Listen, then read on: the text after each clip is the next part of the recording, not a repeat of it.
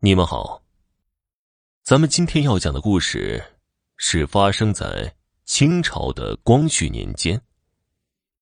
山东某乡有一个恶棍，整日的不思劳作，偷鸡摸狗，搞得当地的乡民烦不胜烦。好几次的联名上告，官府都只是将他关上几天，然后又放了出来。这天。恶棍刚刚从牢狱里出来，他心中不服，想要找个机会好好的报复一下那些让他进牢狱的乡民，恶狠狠的自言道：“我真想吃了他们的肉，喝了他们的血。”当他走到一口枯井旁，灵机一动，想用这口枯井伪装一下，做个陷阱。到晚上的时候，引乡民到此，然后让他们掉进枯井里。正在伪装陷阱的时候，得意忘形的恶棍不慎掉进枯井里，惨死了。乡民们一连好多天不见恶棍，茶余饭后聊天的时候，大家都说，大概是官府将恶棍永远的关起来了吧。还有的说，这个恶棍根本是良心发现，远离了家乡。不管怎样啊，恶棍没有再出现在他们面前了。为此，乡民们还买了鞭炮，放了放，庆祝一下。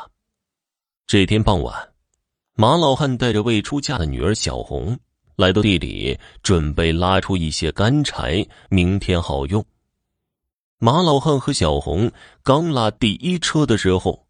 走过枯井边，从枯井里慢慢的飘出一个鬼魂，是那个恶棍的鬼魂。他看到马老汉的女儿后，心中大喜。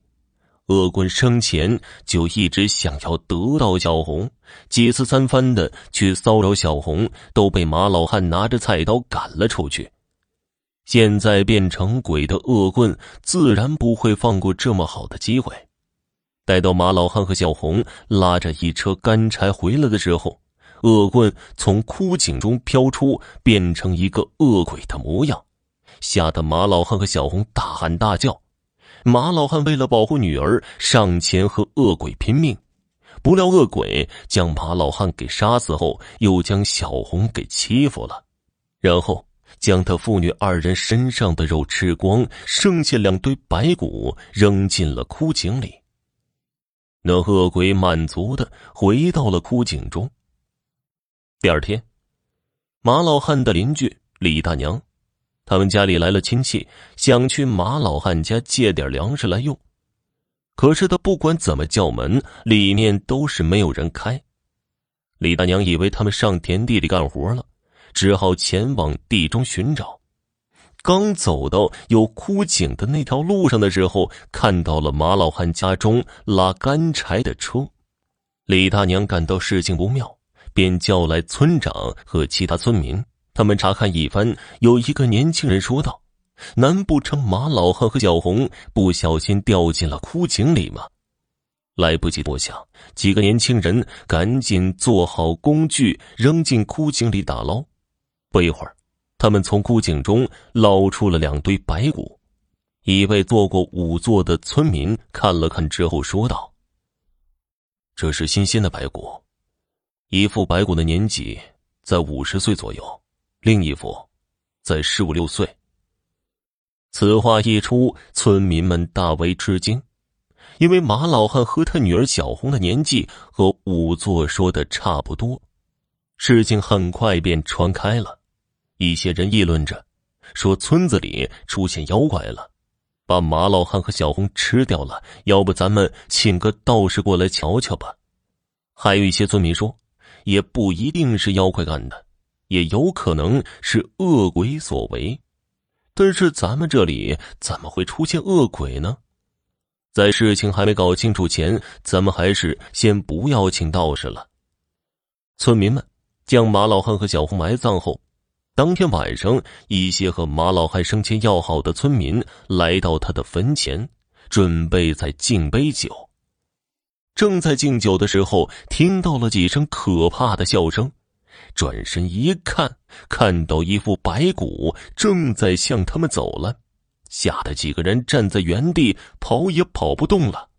突然，白骨变成了乡里恶棍的模样。